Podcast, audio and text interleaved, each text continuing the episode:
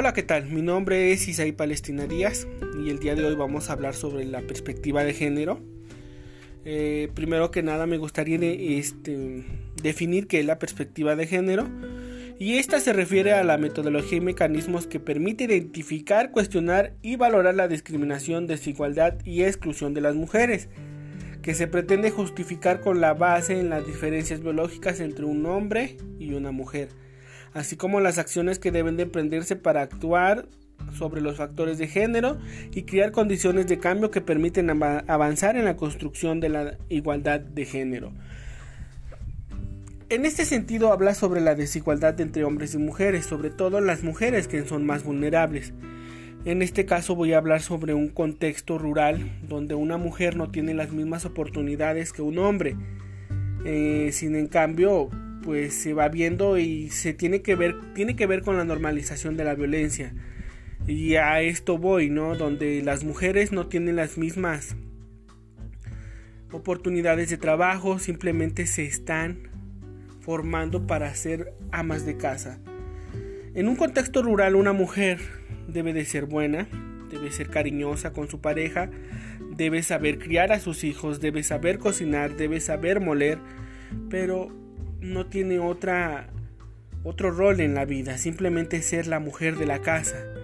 Eh, se han limitado muchas cosas, en este caso ocupar un puesto público dentro de una comunidad rural es mucho muy mal visto, ya que siempre vienen estos comentarios machistas donde la mujer debe de estar en casa, una mujer no debe ser presidenta, una mujer no debe de cumplir con, una, con un puesto público, ¿por qué? Porque desatiende a los hijos.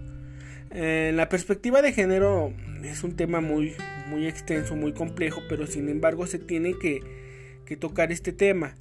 Eh, desgraciadamente en México vivimos en un, en un país donde el, patriarcado hegemónico es el, que ha sobresalido sobre, sobre todo de muchos años.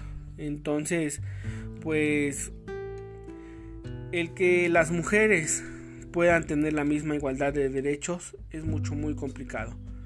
En este caso voy a hacer énfasis en, lo que vienen siendo las comunidades rurales, ¿no?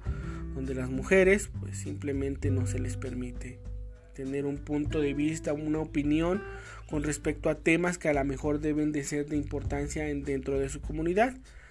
El hecho de que sea mujer pues implica mucho.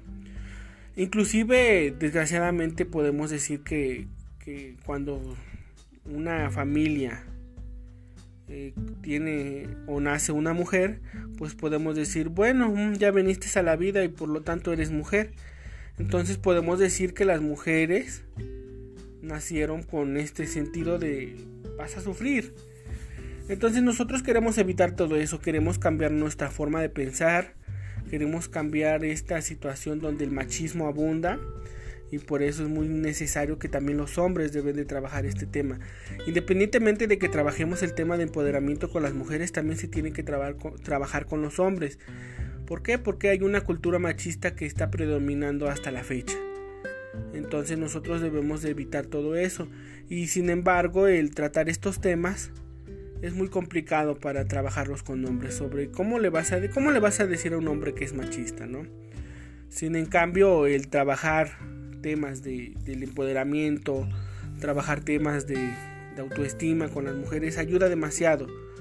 Pero no vamos a, quitar el, el, problema así nada más. Debemos de manejar o trabajar contra una cultura machista que no solamente ha sido de unos años, sino que ha sido de generación tras generación. El tema de la perspectiva de género es muy importante pero sin en cambio debemos de trabajarlo con las mujeres, con los hombres y evitar toda esta situación. Eh, todos tenemos las mismas igualdades, todos tenemos los mismos derechos y es por eso que se tiene que trabajar. Pero el hecho de que seas mujer no quiere decir que viniste a este mundo para servir a los hombres. Entonces debemos de seguir trabajando. Me gustaría seguir eh, trabajando estos temas Afortunadamente tengo eh, el conocimiento sobre lo que tiene que ver con la perspectiva de género, sobre el tema de machismos, masculinidades y pues adelante, me gustaría seguir comentando esta parte.